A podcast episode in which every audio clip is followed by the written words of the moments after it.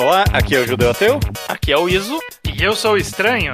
E este não é exatamente um mangá ao quadrado. Você que já reconhece a musiquinha do Daft Punk, se não me engano é do Crescendo. É, esse é o Mangá ao Quadrado Pocket, um pequeno podcast spin-off de umas semanas que tá tudo complicado, a gente só quer fazer algo rápido e sem grandes complicações. É um episódio bônus para as pessoas, correto, estranho? Exatamente, uma semana que possivelmente não teria episódio, a gente, ah, vamos tentar forçar alguma coisinha aqui pra... Ah, temos apoiadores, temos pessoas que gostam do podcast, é sempre bom a gente se esforçar um pouquinho pra ter, nem que seja um programinha curtinho, mas ter um programinha. Só pra gente se divertir um pouco. Normalmente esse quadro é tomado pelo Revisitando Recomendações, pela primeira vez provavelmente em oito anos, a gente tá usando ele para outra coisa. Sim. E essa ideia é meio maluca que a gente surgiu aqui, a gente vai explicar ela, mas antes de mais nada, você pode apoiar o Ao Quadrado financeiramente pelo é, apoia.se barra ao quadrado, correto, estranho? Exatamente. E se você tiver apoio de acima de, de 10 reais para cima, você ganha o nome lido aqui no programa, como os seguintes apoiadores: o Matheus Fernandes Vieira, Rafael HQ, Rafael Leite César de Figueiredo Lira, Tóstenes Fragoso e Tomás Maia. Perfeito. O título desse podcast vai ser Mangá ao Quadrado Pocket. Todo mangá é comunista. Perfeito. Perfeito. E, e Perfeito. ele vem a partir de uma frase que eu joguei solta nos, nos episódios atrás, que eu falei que eu adoro me divertir provando que todo mangá é comunista, ok? Uhum. E a gente vai tentar fazer isso aqui agora rapidinho. A gente não quer durar mais do que meia hora, alguma coisa assim, esse episódio. E é isso, a gente vai jogar nomes de mangás aqui e, e tentar defender que eles são esquerdalhas no geral, tá ok? É. É, não, não precisa ser necessariamente economicamente marxista o mangá, não é exatamente essa a ideia. Pode ser progressista. Pô. É, Ouvinte, você vai entrar no mais de sete mangá ao quadrado hoje, ok? Tá Exato. É, eu acho que, o, que vale o ponto de que essa é sempre uma discussão eterna da internet, né? Tipo, a gente já falou, por exemplo, de One Piece, como tem algumas mensagens progressistas lá e como é campo de disputa, né, com quem Sim. não se alinha politicamente, e, e sempre surge a galera do, ah, mas vocês estão forçando a barra, é só um Exato. magazinho de luta, é só não sei o que, é, e agora a gente vai forçar a barra mesmo. Agora a brincadeira, Exato. a brincadeira é que se você quiser, você força a barra pra qualquer coisa. Qualquer é- coisa é fácil de forçar a barra. E, É e é legal forçar a barra. É o jeito certo de ler, forçando a barra. Perfeito, perfeito. Eu, eu, eu, eu gostaria. Posso eu começar? Porque. Pode. Esse, esse é um que eu já defendi com vocês uma vez, porque eu acho justamente difícil e, e absurdo. Que pra mim é o mangá de esporte mais popular, provavelmente hoje em dia. É o Blue Lock. E, e você, se você tem a cabeça pequena, se você não tá no mais de 7 do mangá ao quadrado, você pensa, ah, é o capitalismo, é o mercado livre esse mangá, né? É tudo- Meritocracia. é só meritocracia falsa, é todo mundo fingindo ali. É um moralismo liberal absurdo esse mangá, é, sabe? É, é sobre não passar a bola, né? É, só- é exato. É, se, se você tem essa cabeça pequena, você pensa isso. Mas não. Na verdade, Bullock é, não é sobre individualismo. Ele é uma defesa da filosofia do interesse material que rege tudo na nossa vida, no final das contas. Porque os jogadores, eles não querem. Eles só querem sobreviver. Eles foram jogados ali naquele, naquele jogo absurdo de, de se jogar um contra os outros. E a, a real mensagem de Bullock pra mim é que você buscar o melhor pra você, você buscar o seu interesse material de verdade, o seu pessoal, é a conclusão racional pro melhor pra tudo. Então, tipo, E você- vai, e vai consequentemente ajudar os outros. exatamente. Porque você se sobressaindo no individual, você ajuda o coletivo também. É, porque é, é, essas obras falso-comunistas, que, diferentemente de Bullock, elas querem chegar com moralismo pra pessoa. Não, você é burro, tem que ser pelo bem do time, esse tipo de coisa. Não, não não é assim que funciona a realidade material do mundo. Você tem que. O interesse material é realidade, sabe? Desde que o ser humano é, é ser humano. Então você reconhece isso e Bullock fala: não, se cada um buscar o seu interesse de classe pessoal e todos. Não, não tem nenhum dono de time ali, sabe? Não tem ninguém sendo. É tudo jogador, é tudo classe trabalhadora. E se cada um buscar nessa, nessa visão metafórica de Bullock, o time inteiro vai vencer, porque eles estão todos buscando o interesse da classe no final das contas. A direita não fala isso às vezes? Que Eles se têm uma todo visão- mundo for egoísta, as coisas vão se assim, alinhar? Não. Isso não é. É, Eles falam que se todo mundo buscar as coisas certas, as coisas vão se, vão se arrumar, não A- vão a- se a- alinhar. A, a Ayn Rand não falava que o egoísmo de todo mundo vai conduzir as sociedades para uma sociedade melhor? É, de que não melhor necessariamente, mas arrumada. Né? Tipo, hum. de que todo mundo vai estar tá no seu lugar adequado, né? Na pirâmide social, né? De que se você for um merda, você vai pro lixo, né? E talvez dê pra argumentar isso Bullock. No, é, é, difícil, tá ok? Eu tô me esforçando aqui, tá ok? Eu não acho que deu um argumento ruim, Judeu. É que acho que deu um argumento que os dois lados fazem um pouquinho diferente, mas podem acabar falando? É, porque a galera que perdeu no Bullock foi pro ralo, né? Mas é que você tem que, você tem que chegar metaforicamente o mangá, tá ok? Não é literalmente, tá ok?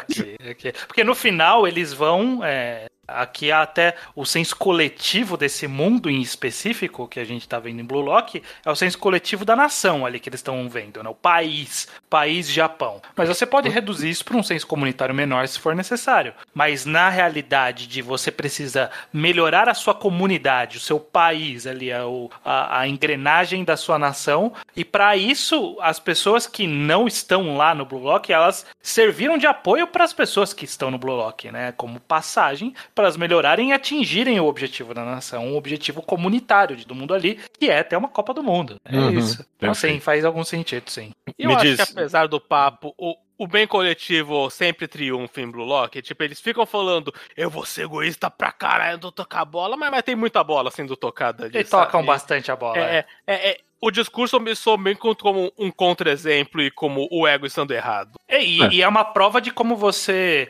não precisa abrir a mão da sua individualidade pelo bem coletivo. E, isso, isso eu acho que é todo mundo com certeza ali queria estar com a bola. Mas às vezes é melhor para você passar a bola. É, é, é melhor pro, pro coletivo ali, pro time, para você chegar nos seus objetivos, passar a bola é essencial. Eu acho que o mangá ele reforça assim que você pode ser uma pessoa com um senso de identidade muito forte, um senso de ambição individual muito forte e ser parte de um time. Sim. Me diz, me diz um mangá difícil aí, Iso. Dif tão difícil que eu não sei a resposta, mas eu quero ver como você defende Tokyo Revengers. Vai, esse eu não li. Ok.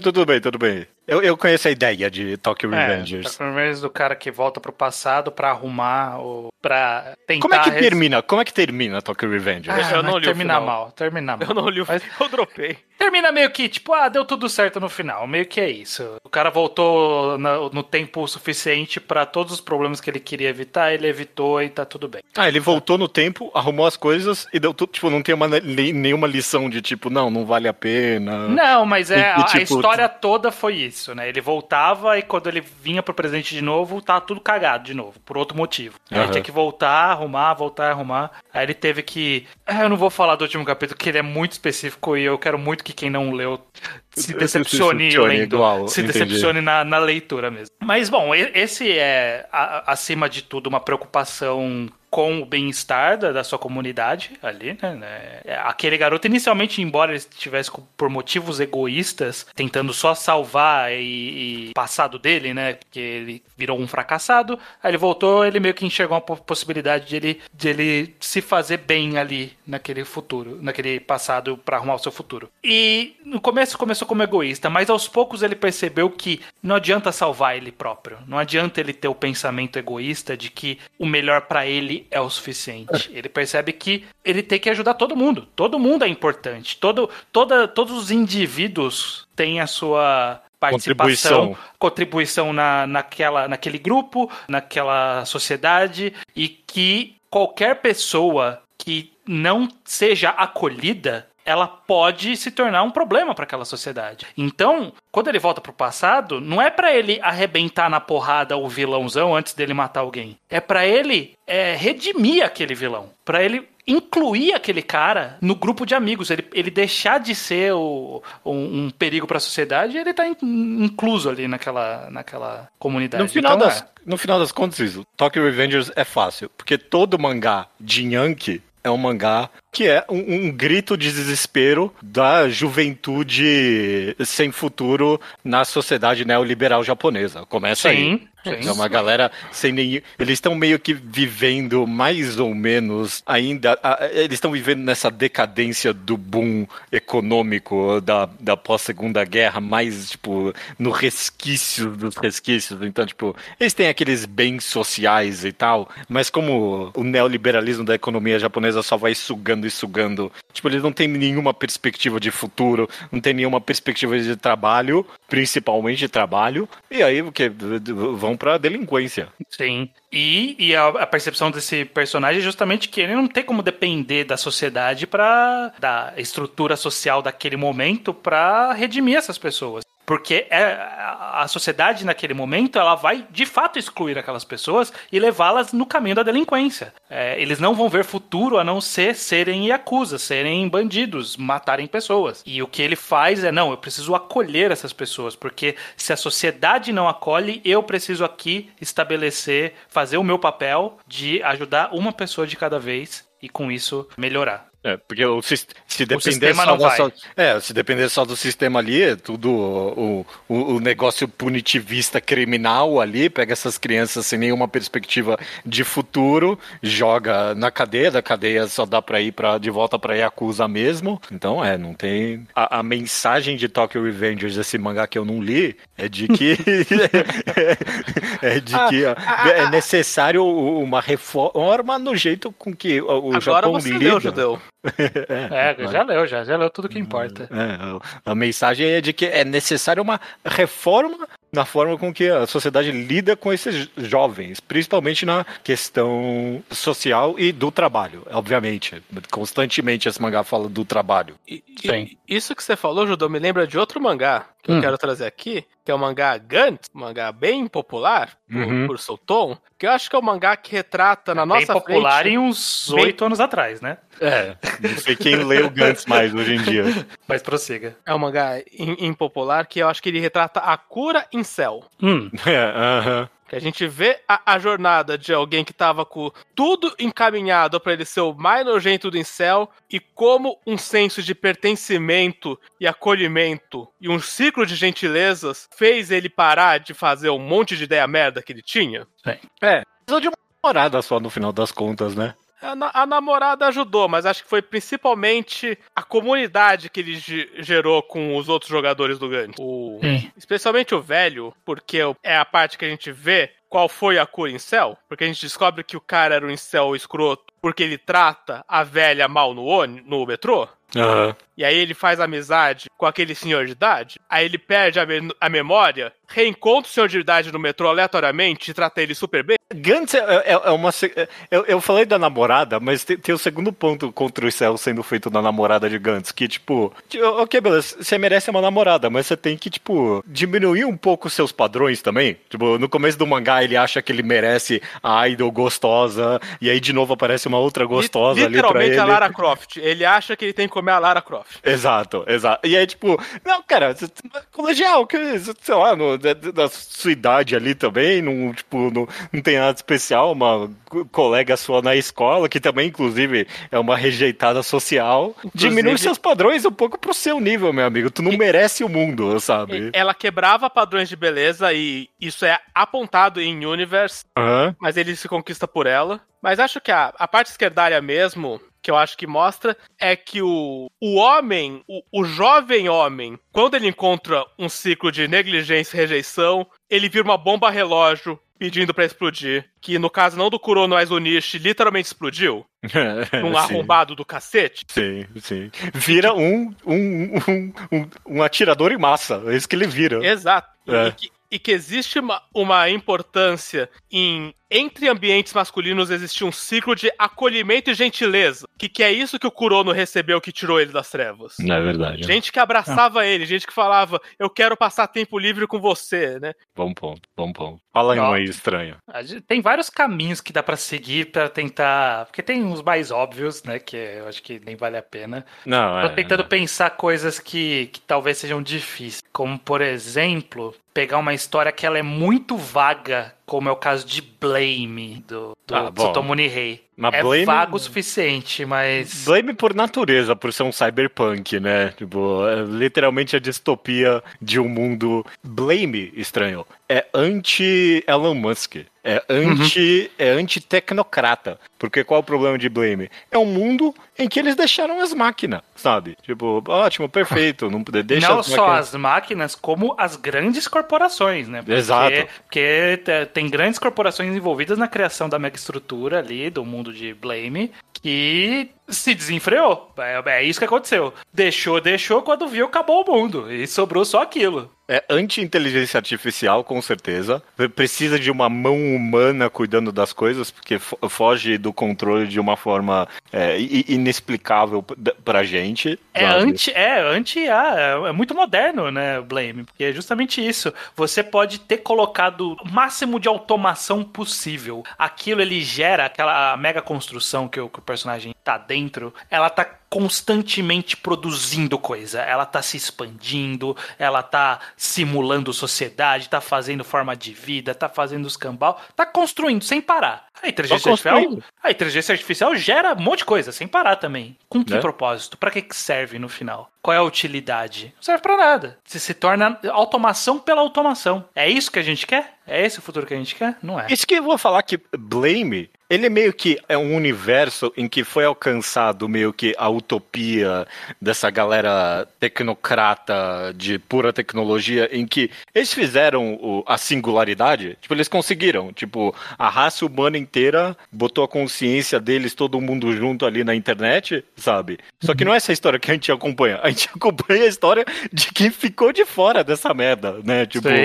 Tipo, porque a, a galera que tá ali na, na, na internet tá A gente nunca vê eles, tá fora do alcance, não sobrou ni- é, ninguém com gene pra poder entrar ali. Mas tem gente, tem consciências lá fora, tem um monte de galera. Mas é, tipo, a, a, a- a utopia Elon Muskiana foi alcançada e é uma merda. É horrível. É, É, não é legal, não. A que custo? A que É. custo? Fala um judeu aí. Vamos ver. Hum, eu tô pensando aqui, eu, eu tava. Eu, eu queria pegar uns mangás populares. Eu tô aqui no, no top do mangá updates. Em algum nível é, é, é, é difícil pra mim, talvez, justificar Berserk como es- esquerdalha. Tipo, qual, qual o ponto dele? Tipo, além de. Ah, é um, é um cara triste aí, né? Coitado. É, eu li um pouco de Berserk pra poder. Ah, mesmo eu- só um Golden ponto, Age, ponto. que eu seja. dropei na Golden Age. Mesmo mas- a Gold, só, só, só a parte que vocês leram. Dá, dá pra justificar como comunista, assim, porque. Bom, primeiro que. de- talvez não comunista, com certeza ele é antimonárquico, começa aí, né? Ele é- Isso, isso com toda certeza. Sim, é, ou, ou no mínimo isso. No né? mínimo isso, ok, já, já temos uma base. Vai ter anti- antinobreza também, Assim, né? Até porque e- muita nobreza é, são demônios, de fato. Literalmente, A- a, demônios. a lição real da Golden Age, isso é a. Pra mim, é a moral clara da história é que o sonho do patrão não é o bem-estar dos empregados. Nossa, é perfeito isso. Perfeito, você tem completa Bem, razão. Todo mundo lutou, lutou pelo sonho do Griffith e o Griffith realizou o sonho dele. Não era o interesse de ninguém ali realizar o sonho. O, o Griffith conseguiu comprar um carro no- e, e se, se eles trabalharem mais um pouco, ele compra um segundo ano que vem. É isso.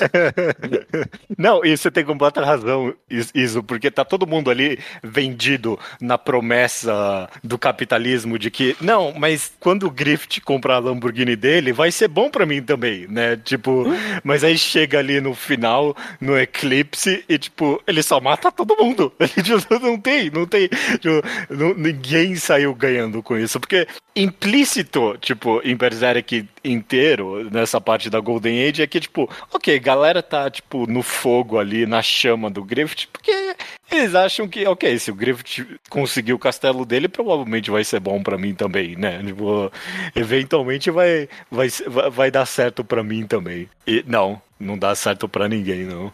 Só pro Griffith. Existia um mito de que quem fosse mais amigo do Griffith ia receber a vantagem melhor, mas só tinha espaço pra um no que ele queria. É. Não tinha espaço pra dois, três, não, um, um. Uma pessoa ia se dar bem. Ele é diferente de Kingdom, por exemplo, eu penso, né? Que Kingdom eu sempre falava que tinha a verdadeira meritocracia, né? De, de que a galera ia subindo os cargos ali e tal. E não, em Berserk o Griffith tomava os méritos de toda a vitória. Só ele, toda vez, sabe? Ele que Então- sentava ali com os outros nobres e, e ganhava tudo. Sim, sim. Perfeito, perfeito. Co- Como que você aponta um dedo pra Kingdom num podcast que o tema é todo mangá esquerdalha? Agora a gente é obrigado a defender Kingdom. Não, Kingdom, ele. Nossa, é bom. Tem, Oh, tem eu- uma dificuldade aí, né? Mas é, Ah, é tem uma dificuldade baseada de que é uma, um- uma história real sobre um contexto que não. Não sei se foi um contexto esquerdalho ou não, porque não, sei não lá foi. como era o espectro. Era a unificação China da. China. É, era só tribos e pequenas nações de- da mesma etnia brigando entre si. Isso é, É, mas é, é dito isso, é fascinante, porque ele não pode. Em Kingdom, ele não pode contar a história verídica de Kingdom. Porque se vocês forem atrás de ver qual é a história, tipo, qual é a história do Shin real, essa figura histórica, ele era um outro nobre também. Ele não era um escravo né, que, que, que- ele era um cara nobre, nasceu em família nobre e virou um general. É isso. Não tem, não tem nenhuma. Mas então a releitura do mangá, na verdade, ela é meritocrática. Ela tá dizendo que então se você vem de origem humilde e se esforçar, você pode crescer na hierarquia. É isso que eles estão tentando vender? Ele tá querendo construir uma fantasia no Ele- qual isso Ele acontece. está construindo na ficcionalização a ideia de que o rei, para ser um rei sábio, tem que ter a consultoria das classes baixas. É, Uhum. não, mais do que isso, isso tem o- que ter passado pela experiência. Sim. No- Assim, é que teve a infiltração do ECA, ele em nas classes baixas, teve a história de origem dele, teve a fuga dele. Mas conversar com o Shin, ouvir o que o Shin, o que a Kaido tem, tem a dizer, dão ao Eisei a perspectiva para ser um rei sábio. É, o mangá ele tenta tornar um pouco mais popular esse movimento todo que aconteceu de unificação da China. Ter, ter a participação de pessoas que sofreram com o fato daquelas nações estarem em guerra. Então, embora não dê pra redimir a realidade, a realidade é outra, como o Júlio falou, é, o mangá ele tenta redimir um pouquinho isso, justamente dando, dando esse caráter mais popular pro processo de unificação. Ele mostra o sofrimento e mostra que essas pessoas tam- não, não querem mais lutar. Elas lutam porque precisam, porque são mandadas, porque são obrigadas, mas nenhuma delas quer isso. né? Não, não, não traz benefício pra ninguém a não ser os líderes daqueles, daquelas nações. Kingdom é interessante porque, sei lá, se não, não fosse escrito por um japonês, eu diria até que é uma obra de propaganda em algum nível, sabe? É Que difícil. seja. Não, sei lá, não sei, foda-se. Mas é difícil justificar obras de propaganda, como por exemplo Bakuman, que é uma obra de propaganda da Shonen Jump, né? É, aí é complicado.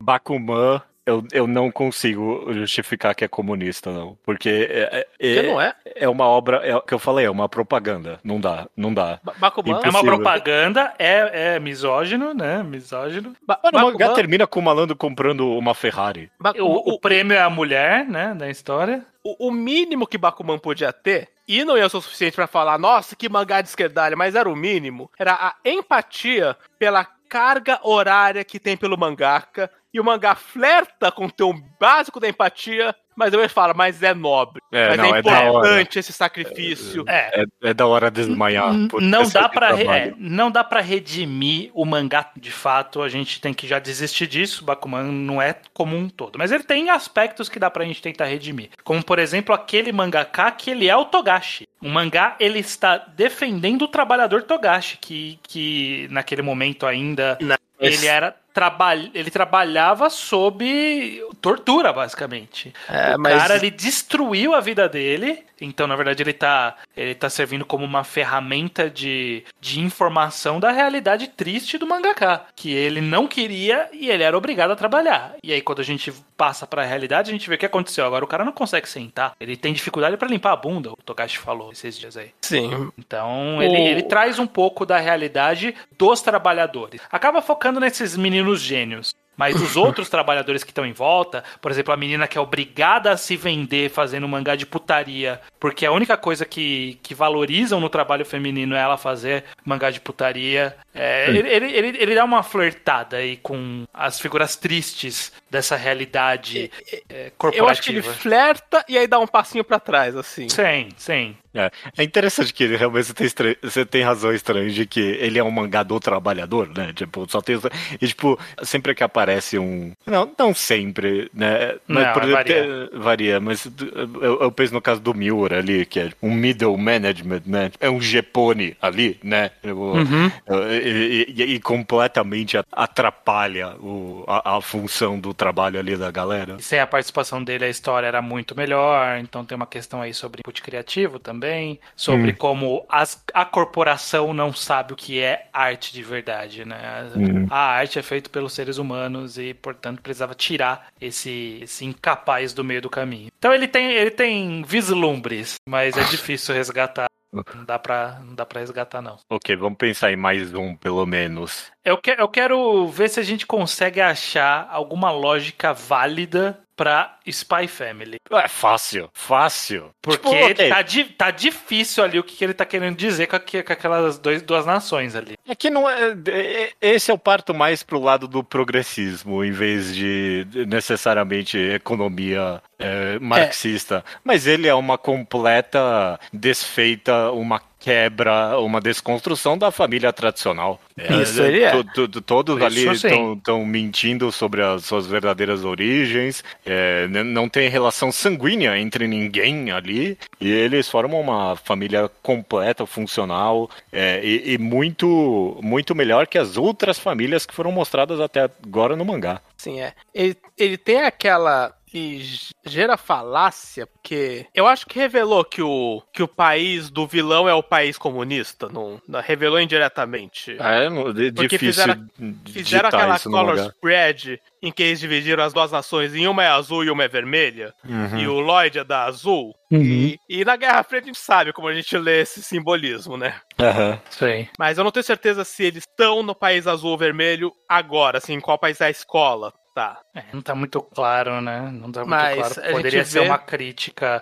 da- se- dependendo do país que ele tá, são críticas diferentes. Sim, mas independente de qual país tá, porque se for o país comunista, isso é uma coisa que às vezes aponta por falácia. O Damian representa a elite econômica. Uhum. Tem uma sociedade, é uma sociedade visivelmente hierarquizada. Sim. Em que as famílias do topo da hierarquia são famílias mais disfuncionais e mais cruéis, porque É. elas vivem pelo status. Um ponto constante nesse mangá pra mim é sobre o como a, a, a riqueza injustificada dessas pessoas torna a vida delas ruins, inclusive, sabe? O, o Damien ali, ele é o perfeito exemplo, ele sofre demais pela obrigação, sei lá, pela- não, não culpa ainda, porque ele tem ele é uma criança ali, né? Mas pelas expectativas do, do mundo em que ele é colocado. E, e- e pela pressão de, por ser rico, ser um líder, que a gente vê muito no arco do sequestro, Uhum. quando parecia que a situação demandava dele uma resposta que não demandaria das outras crianças, porque ele tem que crescer pra ser grande porque o pai dele é grande. Mas pra mim, com certeza, é principalmente o- o- uma refutação da família tradicional. De- é, dito isso, isso, sim.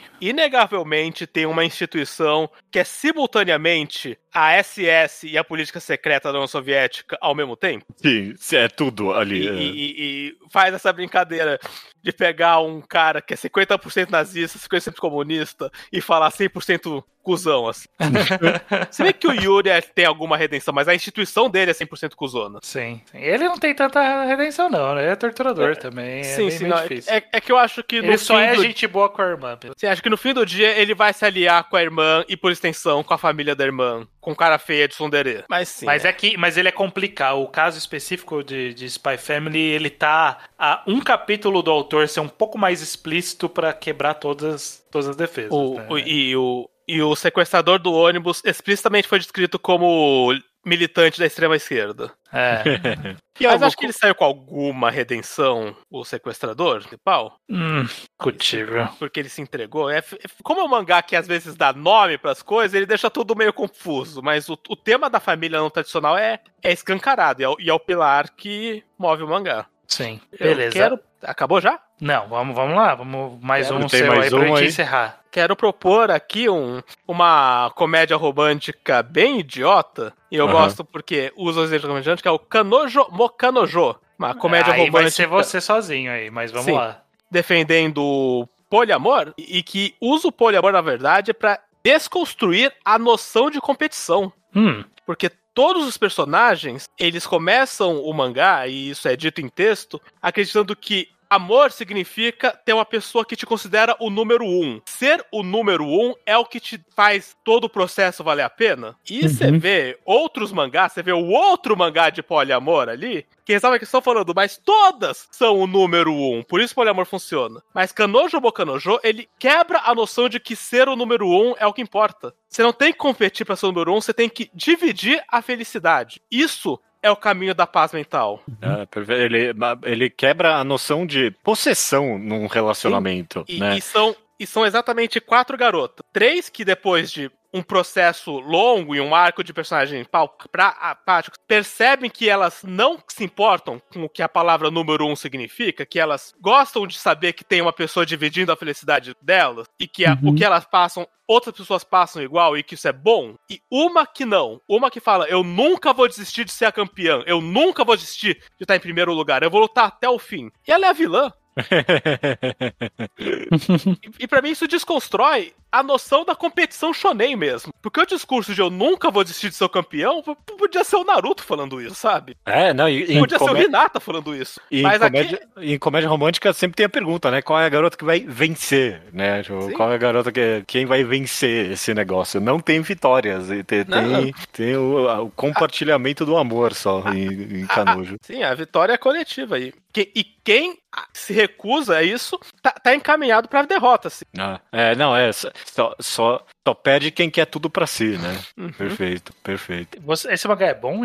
Não, E- e- ele, e- eu gosto do mangá, ele tem momentos bons, mas eu não recomendaria porque eu sei que a pessoa vai ter que passar pelas partes ruins pra chegar nas migalhas boas. que é tipo literalmente o último capítulo, né? Os últimos seis, pra mim, têm sido bem bons, mas, mas tem 134 e, É, é. e, e- e não vão ter 80 bons nesses 134. Bom, fizemos, fizemos a nossa brincadeira aqui, foi divertido. Espero Uhum. que tenha sido. Você sabe o que aconteceu, né? Nesse podcast. O quê? A gente criou um quadro novo, é isso que aconteceu. Sempre que a gente precisar, a gente pode só abrir o Manga Updates e discutir exatamente isso aqui, porque o mangá não falta. É, bom. A gente, sem querer, criou um novo tapa-buraco. bom, tem aqui um novo tapa-buraca pro ouvinte também. Espero que tenha sido proveitoso. Muito bem, muito bem. Voltamos na semana que vem com novos A pro- com a programação normal. Exato. Até. Até a semana que vem.